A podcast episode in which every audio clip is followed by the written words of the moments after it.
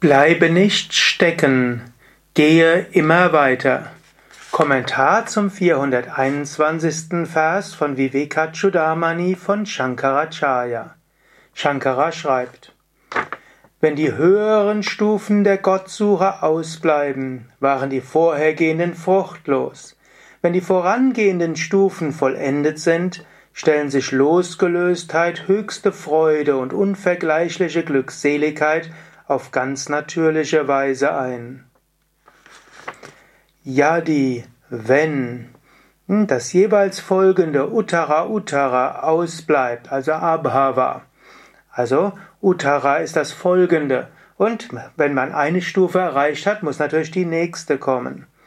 Und Pureva Purevam, dann ist das vorherige Nishpala nutzlos, bedeutungslos, also ohne Frucht. Es heißt also, wir sollten die Stufen immer weitergehen. Es reicht nicht aus, auf einer Stufe stecken zu bleiben. Wir sollten immer weiter schreiten. Indem wir weiterschreiten, was passiert dann?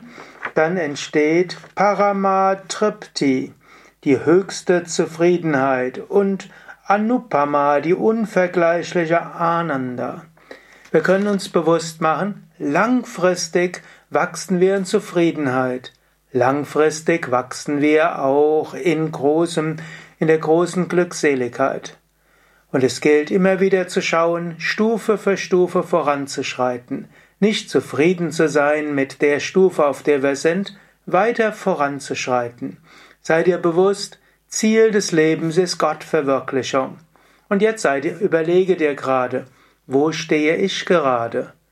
Was ist meine nächste Stufe?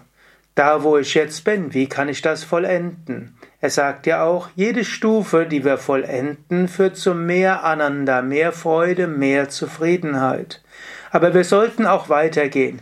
Nicht sagen, okay, ich habe jetzt diese Stufe gut erreicht, das ist jetzt erstmal gut.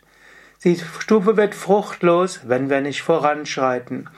Der spirituelle Weg ist ein beständiges Gehen. Es ist ein Bergaufgehen oder ein Bergauf Fahrradfahren. Du kannst nicht irgendwo stecken bleiben, du kannst auch nicht absteigen. Entweder es geht weiter voran oder du fährst wieder nach unten. Man sollte sich nicht zufrieden machen auf einer Stufe.